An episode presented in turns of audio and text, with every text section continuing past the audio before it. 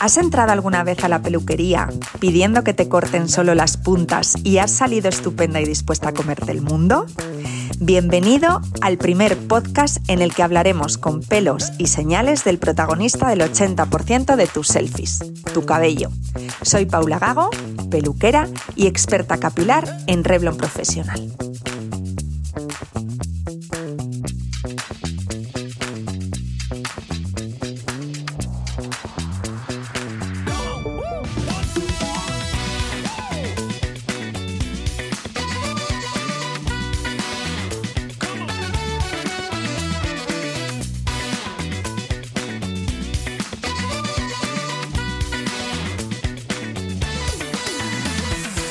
Hola a todos, bienvenidos a un nuevo episodio de nuestro video podcast Solo las puntas.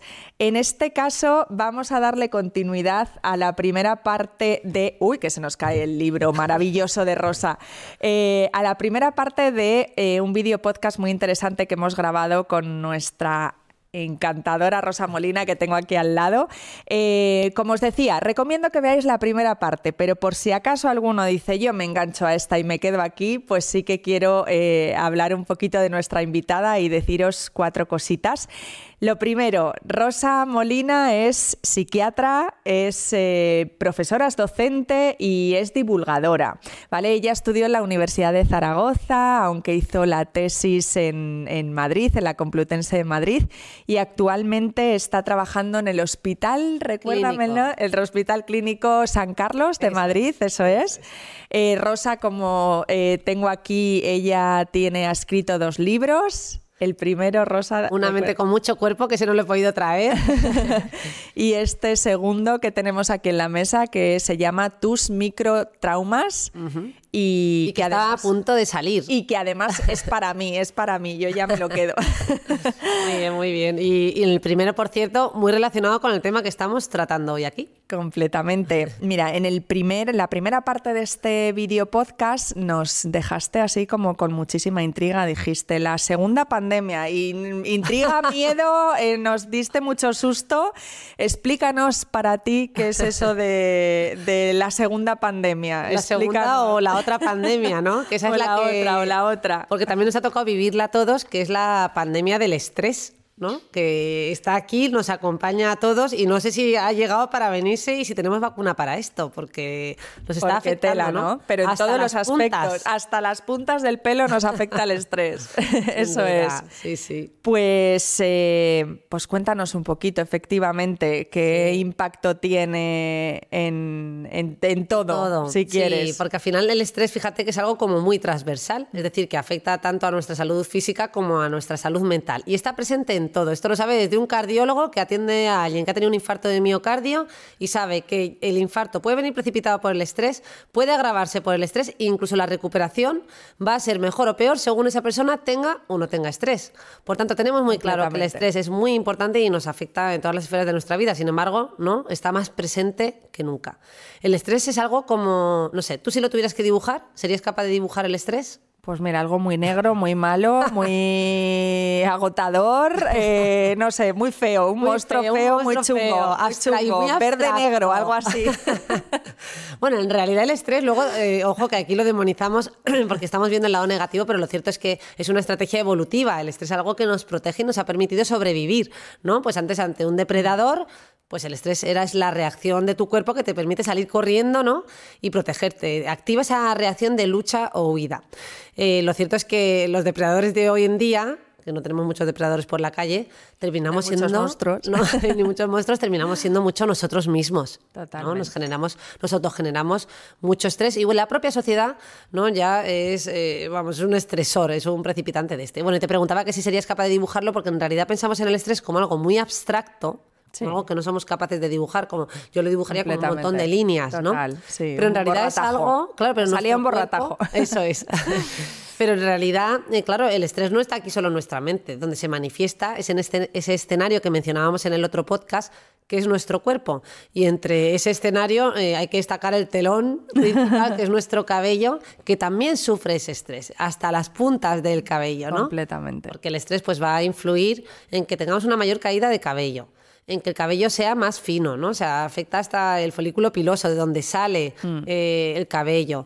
Eh, se ha asociado también a una pérdida de pigmentación, ¿no? De pigmento. Eh, fa- Sí. Favorece que salgan las canas antes. Dejamos de fabricar melanina, ¿no? Por Eso el es. encanecimiento prematuro por el estrés es eh, Eso es. algo también. Esto lo vemos mucho en los políticos, Mm. ¿no? Pasar una temporada por un cargo político y vemos el antes y el Hablábamos después. antes del, del caso de Obama, ¿no? Que le veíamos, comentábamos aquí con, con el equipo que, que le veíamos antes de ser presidente que tenía color en su piel, en su cabello. Y al poquito tiempo de ser presidente de los Estados Unidos ya se le empezó a ver con el cabello blanco. Decíamos, ¿se ha dejado de teñir? O se le ha acelerado un o- poquito. o es a causa del estrés. Seguramente en ese cargo sea estrés 100%. ¿no? Hombre, yo creo que, que influye, ¿no? Eso no es innegable. Completamente. Y efectivamente, pues el cabello en- asociado ese estrés, al, al final lo que decíamos, influye en todo, ¿no? Porque la calidad de la piel es súper importante, pero ya que estamos ¿no? en solo las puntas, pues eso, el cabello, la caída, ¿no? Mm. Eh, se pone quebradizo, se abren las puntas antes, Sí. o sea, tiene como muchas connotaciones. Y luego ¿no? buscamos las fórmulas milagro con vosotros. No dices, ponme, hazme algo que me dé mucho volumen. Échame un producto que me arregle estas puntas, tíñeme eh, y quítame estas canas, ¿no? Completamente. Y buscamos eh, esa solución en, en las en- peluquerías, en las ¿no? peluquerías y muchas veces pues eh, nos afecta porque al final Mm. nos afecta en el sentido de que claro si esa persona viene con un problema efectivamente importante de estrés que su cabello está mucho más débil y más quebradizo pues también hay depende qué procesos químicos que le, que le pueden afectar eh, Claro. de una manera negativa o sea Claro, que y que lo pueden dañar, ¿no? Yo creo que ahí el recordatorio siempre está bien que nos cuidemos yendo a una peluquería, pero hay que, hay que combinar las dos cosas, ¿no? El cuidarnos, no solo en la parte externa de ir, ir al peluquero que nos tiña, etcétera, etcétera, sino que cuidemos La y bajemos los es- niveles de estrés. la primera es la interna no yo creo Rosa antes Sí. de, de nada Sí. Y, mm, y además es que esto se convierte, con el tema del cabello, lo que decíamos, se convierte como en un círculo vicioso, ¿no? Porque al final, si tú empiezas, o la piel, empiezas a ver una, una, mm, pues eso, que tu piel está fatal o que tu cabello está fatal, etcétera, yo creo que te empiezas a estresar más de cómo lo Claro. arreglo, buscas solución, no lo solucionas, Claro. ¿no? Por lo tanto, empezar por dentro creo que es primordial. Sí, de hecho es que se ha visto a la hora de describir, por ejemplo, distintos tipos de alopecia, ¿no? que sería esa pérdida de cabello en, en regiones determinadas, que esto eh, no sé si lo habréis tratado con la doctora Ana Molina, aquí reincidente en vuestro podcast, eh, y ella siempre lo cuenta, ¿no? Como al final el estrés puede ser la causa única, por ejemplo, de una alopecia, Sí. o sea, una caída de cabello cuya única causa sea solo el estrés. El estrés puede actuar como agravante, es decir, si yo tengo ya una pérdida de cabello por otro motivo, inmunológico, por una enfermedad, el estrés viene a empeorarlo, es decir, va a hacer que se me caiga todavía más. Y por último, eh, tendríamos que la propia caída de ese cabello o el cambio del cabello, eh, pues me genera estrés, me genera malestar, con lo cual ese estrés viene a empeorar también el cuadro. O sea que al final podemos entrar muy fácilmente en un círculo vicioso del que es difícil salir, ¿no? Y por eso es tan importante esa autorregulación, esa gestión emocional y trabajar un poco todo, porque, porque si no eh, va a ser difícil, ¿no? Mejorarlo. ¿Y mm, cómo describirías el estrés también? Mm. O sea, como descripción que es y por qué se producen esos, Sí. esos cambios. Al final, en el estrés lo que vemos es como una, una dificultad ¿no? para, para poner en marcha mis recursos adaptativos. ¿no? Es una, son situaciones que me desbordan, eh, ¿no? esas situaciones de supervivencia o que yo vivo como de supervivencia, aunque luego no, es que, no nos va la vida en ello, puede ser simplemente una Sí. preocupación, pero esa preocupación no somos capaces de gestionarla y desborda nuestros recursos y experimentamos este malestar. ¿no? Y ese malestar hemos dicho que se puede experimentar no solo a nivel psicológico, sino también a nivel físico. Y en el fondo, la traducción bioquímica o biológica de lo que nos sucede por dentro, no hemos dicho que al final el cuerpo es el escenario de nuestras emociones y, y se producen cambios por dentro. Entre ellos, uno no, aumenta esta famosa hormona que todos habrán escuchado, que es el cortisol. ¿no? Ahora decimos, ahora ya hemos, eh, hemos eh, ido hacia este mundo sofisticado donde me decide, estamos estresados, la gente dice, me ha subido el cortisol para referirse al estrés, porque es justo la hormona que, Sí. que aumenta. La hormona del estrés ya Eso se ha es. denominado. Eso es. Es. La más conocida y, se ha asociado a, efectivamente a cómo esta puede dañar el folículo piloso y puede ¿no? Eh, favorecer esa caída. Hay otros mecanismos que subyacen a, este estrés ¿no? Eh, y, su relación, sobre todo vinculado con el tema del cabello, eh, pues sería también favorecer un estado proinflamatorio. ¿no? Y esos estados inflamatorios pues también van a dañar a nuestra piel y por tanto a, pues a nuestro cuero cabelludo y a nuestro pelo. Y, bueno, estos son así como un poco los dos mecanismos más conocidos, ¿no? Principalmente. También de vascularización, pues al final el estrés afecta cómo están vascularizadas de, determinadas regiones, ¿no? Y en concreto, pues en el cuero cabelludo, pues también habría esta afectación. Así que podríamos decir que algo tan abstracto que decíamos al principio se traduce en cambios químicos dentro de nuestro cuerpo y se expresa en cambios físicos visibles en el exterior. Fuera. Eso es. Y teniendo aquí la imagen de un cerebro, como tengo de tu libro, ¿en qué parte consideras que más afecta este tema del estrés. Oye, ahora que sacas este cerebro, me tenía que haber traído mi maqueta cerebral, que la llevo a todos lados, siempre la llevo en el bolso, pero hoy literalmente me he dejado el cerebro en Madrid. me lo he dejado en Madrid. Menos mal que ya voy tirando de recursos y me da para estar aquí presente, pero, pero bueno, en este cerebro lo podemos ver bien si estáis viendo el video podcast. En realidad, las regiones del cerebro más relacionadas con el mundo emocional son las regiones profundas, ¿no? que estarían por aquí abajo. Toda la zona más exterior del cerebro es lo que llamamos el córtex, que está relacionado con, con nuestra funciones cognitivas superiores, ¿no? De atención, concentración, memoria. Pero el mundo emocional sería el sistema límbico que está por aquí en medio. Que está en esta parte central. Lo que pasa es que nuestro mundo emocional va de la mano, ¿no? Hay un equilibrio entre esas funciones superiores que nos ayudan a autorregularnos y calman a esas eh, regiones, por ejemplo, la más conocida es la amígdala, que a veces se pone a disparar sin control, ¿no? Y, bueno, pues es un poco el mediador de esos cambios químicos que hemos comentado. Tan importantes. ¿Y podemos modular el estrés, Rosa? Claro, ¿no? Qué importante hacerlo además. O sea, nosotros ya hablamos mucho de autorregulación. Mm, podemos modularlo desde, tú fíjate que desde nuestras creencias, o sea, desde lo que pensamos, ya esto actúa como un factor de estrés, ¿no? Pensamos que el estrés es solo, a veces, ¿no? Mm, no sé, como son cosas que nos hacen o que nos pasan. Bueno, pues nuestros propios pensamientos también pueden hacer que nos estresemos más, ¿no? Nuestras conductas, el cómo nos comportamos, eh, los hábitos que tenemos. Eh, al final podemos impactar y reducirlo, yo digo a veces que también a través del cuerpo. Es mm. decir, a veces decimos, oye, quiero estar menos estresado, eh, no debería tener esta ansiedad, no debería encontrarme así. Pero en el fondo lo cognitivo a veces lo que hace es, cuanto más quiero controlarlo, más se descontrola, ¿no? Claro. entonces, a veces hay que llevárnoslo, nos lo tenemos que llevar al cuerpo, intentar como bajar el ritmo, ¿no? Incluso fijarnos en nuestra respiración, eh, ir más lentos, tratar de no ir corriendo a, los sitios, aunque correr, fíjate, paradójicamente, correr haciendo ejercicio físico sí que es un ansiolítico, sí que nos desestresa. a veces digo correr para no es lo mismo correr porque llegas tarde a todos los sitios o porque estás eh, pues acelerado, acelerado que efectivamente tomarte el tiempo de decir voy a correr y eso es, ¿no? Eso es. Entonces yo creo, bueno, una de las grandes fórmulas para combatir el estrés es, punto número uno, tenerlo presente. O sea, yo creo que la gente que está escuchando este podcast ya se está planteando cómo reducir ese estrés. Ese es el primer paso, identificarlo. Y en segundo eh, lugar, pues utilizar esos hábitos de vida saludable para desacelerar ¿no? y cuidarme, el autocuidado al final. O sea, los hábitos de vida saludables son autocuidado. Total. Y muchas personas que, a mí esto me llama la atención, que no saben si están estresados o no y de repente pues eso, a través de una analítica, de, pues eso, vienen a la, peluquería y dicen, no, es que se me está cayendo mucho el cabello y no sé por qué. ¿Tienes estrés? ¿Estás estresado? No, no sé, como siempre y tal.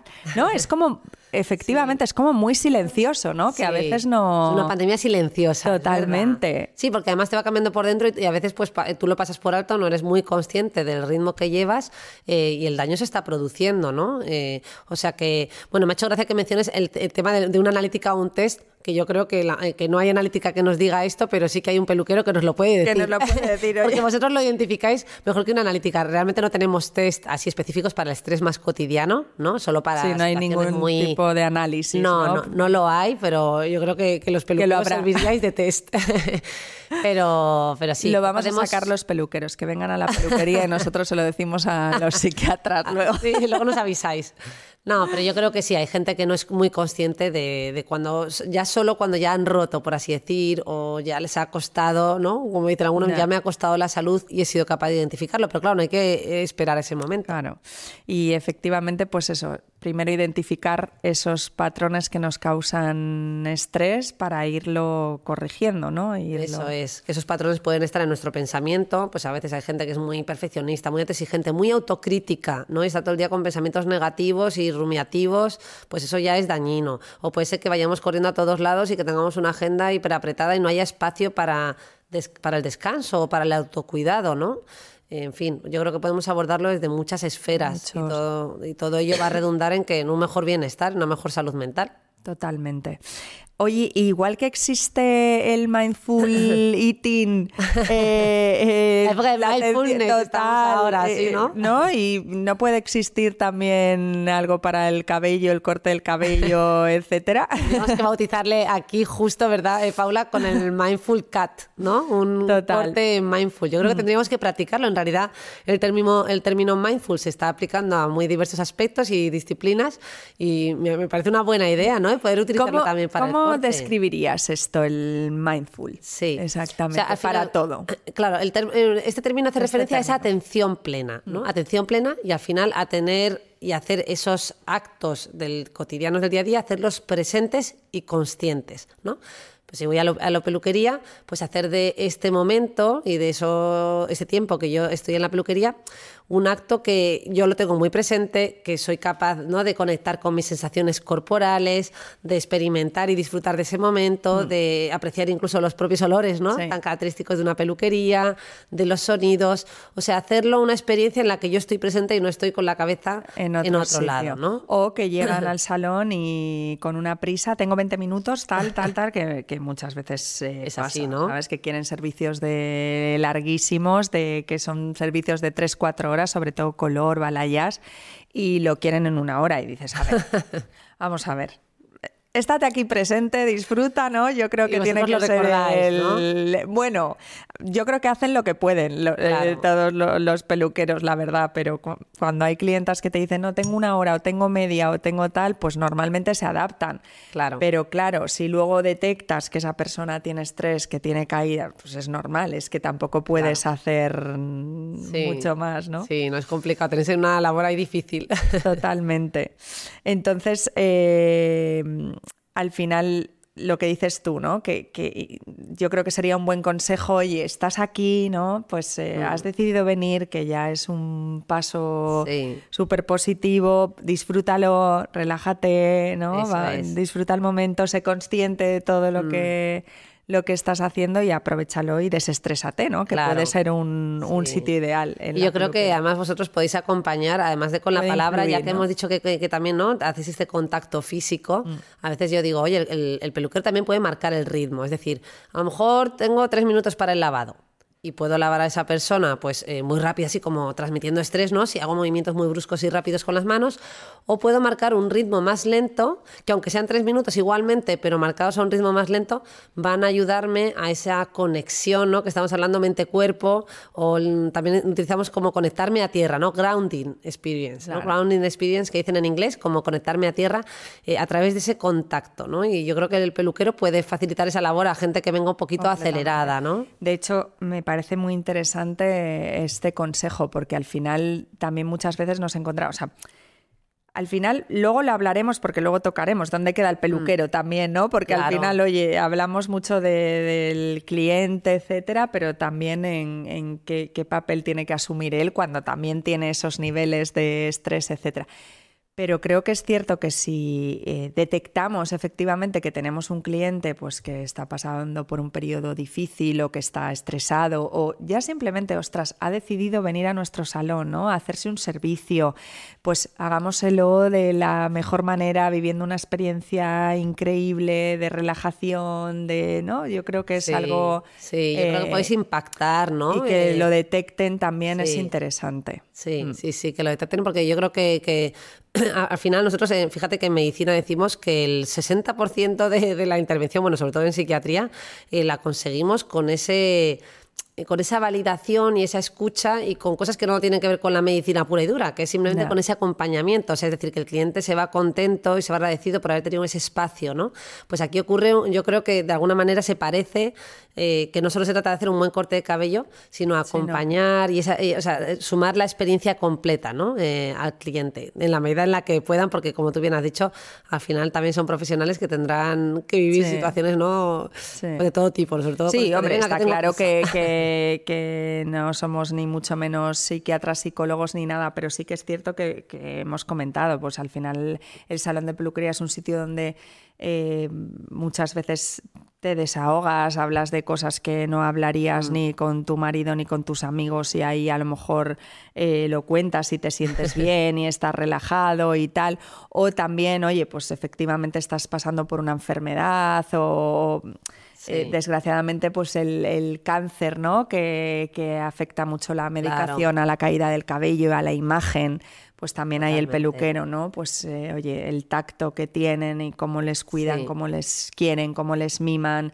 No hay cabello, pero a lo mejor, oye, pues cuidan su piel, un masaje, o sea, realmente eh, hacemos muchas cosas. Mucho, ¿no? Muchas, muchas cosas, yo creo. Así que Em, el peluquero también puede influir entonces en, las decisiones que toma el cliente, o sea, puede liderar ese proceso de, cambio em, mm. para desestresarse, ¿no? También. Claro, sí, porque hemos, en el otro episodio hablábamos de cómo a veces eh, buscamos ese cambio de look radical porque estamos a lo mejor viviendo una experiencia emocional muy intensa o estamos en una situación muy crítica o lo hemos pasado muy mal y ese cambio de look para nosotros simboliza el empezar de nuevo, empezar de cero. Y yo creo que a veces eh, los peluqueros eh, esto lo veis, ¿no? Os lo mm. cuentan o simplemente lo percibís. Yo creo que podéis ayudar eh, porque hay ayudar en la toma de decisiones porque a veces son decisiones que a lo mejor el, cliente sí que ha pensado y ha meditado durante un tiempo, pero muchas veces son decisiones muy impulsivas fruto de ese malestar, ¿no?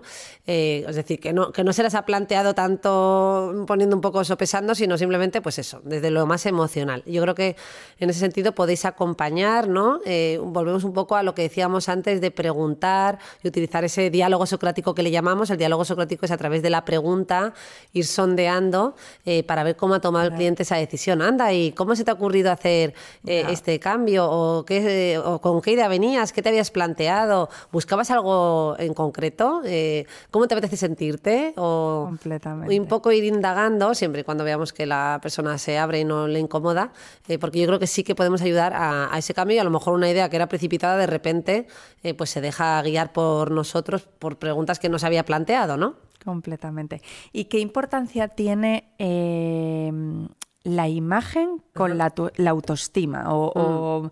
la importancia, o sea, tienen una unión, son relevantes, importantes, el autocuidado y la autoestima. Sí, van muy de la mano, ¿no? Antes hablábamos en el otro episodio del autoconcepto, definíamos el autoconcepto, la autoimagen y decíamos que la autoestima sería ese componente más emocional que ponemos a la imagen de nosotros mismos. Es decir, esa imagen que hemos ido construyendo a lo largo de la vida en base a lo que vemos de nosotros, de nuestro aspecto físico, de nuestras habilidades y nuestros valores y cómo nos entendemos y también en el reflejo de los demás. Entonces, la autoestima, eh, evidentemente va también muy de la mano del autocuidado, porque al final cuando yo me cuido, me dedico tiempo, ¿no? Como podemos hacer cuando vamos, por ejemplo, a una peluquería, no deja de ser un, acto de autocuidado. Totalmente. Y el cuidarme, pues... El reservarte mm. hora, el, decidir, ya el decidir, claro. ¿no? Oye, voy a ir a la peluquería, ¿no? ¿Sabes que... Sí, mm. todo suma y yo creo que esto, eh, el autocuidado, yo creo que lo tenemos un poquito cada vez más abandonado y yo creo que tenemos que reivindicar, ¿no? De alguna manera este aspecto, porque vivimos un poco más en la época de la autocrítica. Y yo digo autocrítica sin autocuidado, pues eh, mal resultado.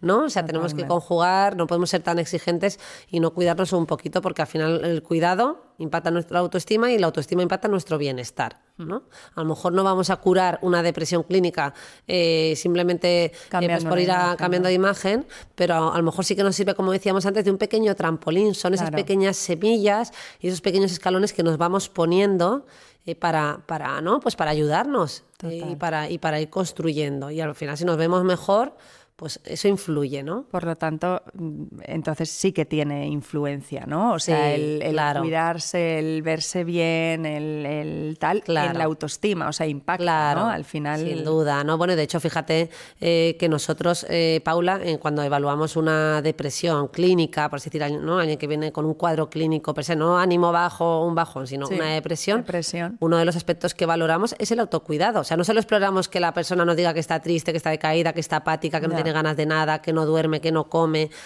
Esto lo lo exploramos, pero también exploramos el autocuidado. O sea, es decir, que nosotros como profesionales tenemos muy presente que el autocuidado es parte del cuadro clínico y la gente cuando está deprimida abandona el autocuidado. ¿no? Gente que solo le apetece estar en la cama, no Sí. le apetece salir ni socializar ni cuidarse y descuidan esto. O sea, que es un aspecto más, es un pilar más. Algo importante, qué interesante.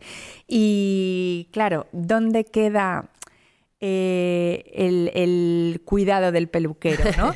Pero El también me cuidador. pregunto, ¿dónde queda el cuidado del cuidador? Porque claro, o sea, no, no, no es eh, comparable, ¿no? Un peluquero con un psiquiatra, pero al final sí que es cierto que yo sí que veo que muchas veces afecta, ¿no? Depende, oye, puedes tener un día fantástico que todas las personas que han entrado en el salón eh, vienen muy felices y son súper alegres y te contagian esa energía Sí. y luego puede dar la casualidad, ¿no? De que haya un día o una clienta que, oye, pues te viene con un caso muy triste o Sí. ha pasado algo, tal, Sí. ¿no?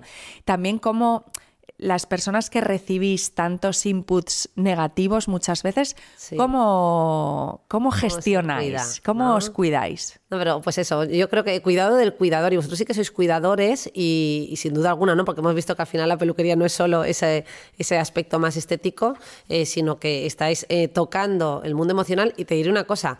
A veces casi la gente se atreve más a contaros cosas a vosotros que en una primera consulta de psiquiatría, porque os perciben como más cercanos, ¿no? A veces el mundo sanitario pues puede resultar frío, mm, Sí. con tiempos muy justos, ¿verdad? Eh, pues una bata que al final genera una barrera. Fíjate que los psiquiatras no llevamos bata en consulta, en, sobre todo en- a nivel ambulatorio intentamos no llevar la bata. Esto es un movimiento internacional para no generar esa barrera que a veces nos genera Sí, y que hace que podamos abrirnos menos. Así que yo creo que eh, con vosotros a veces, ¿no? Pues llegan a contaros muchísimas cosas y, y manejáis material muy sensible. Así que también tenéis que cuidaros. Yo creo que hay que hacer ese recordatorio para los profesionales en general, el cuidado del cuidador, que, y vamos a volver un poco a lo mismo, ¿no? Pues dedicarme yo también tiempo a mí mismo, ¿no? Tener presente que eso que yo quiero hacer para mi cliente, eh, pues también lo tengo que hacer para mí. Para mí. ¿no? Tengo que encontrar tiempo para mí, espacio para mí, eh, tengo que cuidar esos hábitos de vida saludable, el dormir bien, el nutrirme bien y no comer con prisas cualquier cosa, ¿no? Que muchas veces ya recurrimos a los procesados. Mm. Practicar, tener tiempo para hacer ejercicio físico, ¿no? Porque esto es Porque determinante en nuestra salud. Y por supuesto tener tiempo para socializar y Claro. encontrarnos con nuestros iguales, que esto nos va, nos va a ayudar. Nos va a ayudar. Pues tenía preparado que nos dijeras unos tips o consejos para llevarse a casa de, del cuidado de la salud mental. Y creo que los has nombrado todos, pero vamos a nombrarlos así más fuertemente para acabar este, este podcast, si te parece, eh, que yo creo que además es para todo el mundo, ¿no? O Sí. sea, si me tengo que llevar unos tips o unos consejos para cuidar ese estrés, esa salud mental y tal, vamos a, a nombrarlos. Vamos a por ello. Y además te voy a decir una cosa, no voy a descubriros eh, nada nuevo. Tú dirás, pero ah, traer una psiquiatra para que nos diga esto que es obvio. No, pues no, mira, no lo que parece obvio. Eso es, eso Lo que es. parece obvio, a veces hay que traerlo al presente, ¿no? Es decir, está bien que a veces lo lo tienen que decir y recordar, eso, es. Y, y si viene Sí. de una psiquiatra, más, más relevante. Claro que sí. Pues lo bueno que es lo que es bueno para el corazón, para nuestra salud cardiovascular, es bueno para el cerebro y por tanto para nuestra salud mental. Hemos mencionado ya algunos de ellos, ¿no? Pues dormir suficiente. Cuando dormimos menos de 7, 8 horas, estamos más irritables, más impulsivos, más inaguantables. En general no nos aguantamos ni nosotros mismos, ¿verdad? Y Cierto. tenemos más estrés. Por tanto, dormir suficiente es fundamental. Luego, eh, hacer ejercicio físico es el mejor ansiolítico y el más duradero. Nos podemos tomar una pastilla y puede resolvernos la ansiedad en el corto plazo, pero no en el largo plazo. Hacer ejercicio es una, nos produce una liberación, de- de endorfinas, favorece que nos encontremos mejor y favorece nuestra salud física y mental, e incluso hasta la punta de nuestros cabellos. Luego, ¿qué más? Pues es socializar, ¿no? Somos seres sociales. Hemos dicho que, que- que al final, eh, por naturaleza, es casi una necesidad fisiológica contactar con nosotros, porque fíjate que cuando somos pequeños, lo primero que nos enseñan es autorregularnos, pero heterorregulándonos. Es decir, la, la, regulación emocional nos la hacen nuestros papás, meciéndonos, calmándolos, tocándonos, ¿verdad? Son ellos los que nos regulan y luego cuando vamos creciendo somos más capaces de regular nuestras propias emociones. Pero en realidad, cuando somos adultos seguimos teniendo la necesidad de regularnos a través del otro, es decir, de buscar esa ayuda, de expresarnos, de compartir cómo nos sentimos con un amigo, con nuestro peluquero, con quien sea, porque eso nos va a ayudar, ¿no? En ponerlo en palabras. Y bueno, en general yo ya acabaría con un último tip que sería ese autocuidado, en general, ¿no? Que es este, lo podemos extender a todos los eh, ámbitos de nuestra vida y es dedicarnos eh, ese tiempo, No puede ser que la gente diga, es que no tengo tiempo, es lo más repetido, no, no tengo tiempo de nada, mm. es que no puede ser que, que estemos diciendo esto, ¿no? Hay que, hay que buscar buscarlo, ¿no? Eso es. Y buscar también tiempo para ir a la peluquería, ponerse guapo. Claro que sí. para que eh, se sientan súper bien ya, que eso siempre sienta bien, aunque sea hacerse un masajito, ¿no? ¿No te parece? eso está dentro del autocuidado, ¿no? 100%. Yo necesito uno de esos, Paula. Oye, pues cuando quieras, ahora mismo, que tenemos aquí la peluquería al lado. Muy bien. Rosa, muchísimas gracias. Muy, muy interesante todo. Y oye, te queremos aquí más veces. Muchas Vale. Encantada. Ya estamos cuidándonos, ¿no? Con este tiempo que nos hemos dedicado aquí nosotras, o sea que... Totalmente, vamos por buen camino, ¿no? Eso es. pues muy bien, muchísimas gracias, te repito, y gracias a todos los escuchantes. Eh, nos vemos en el próximo episodio. Espero que os eh, haya gustado y os sirvan sobre todo estos tips, todos estos tips tan importantes que nos ha dado la doctora Rosa Molina. Muchas gracias, hasta la próxima.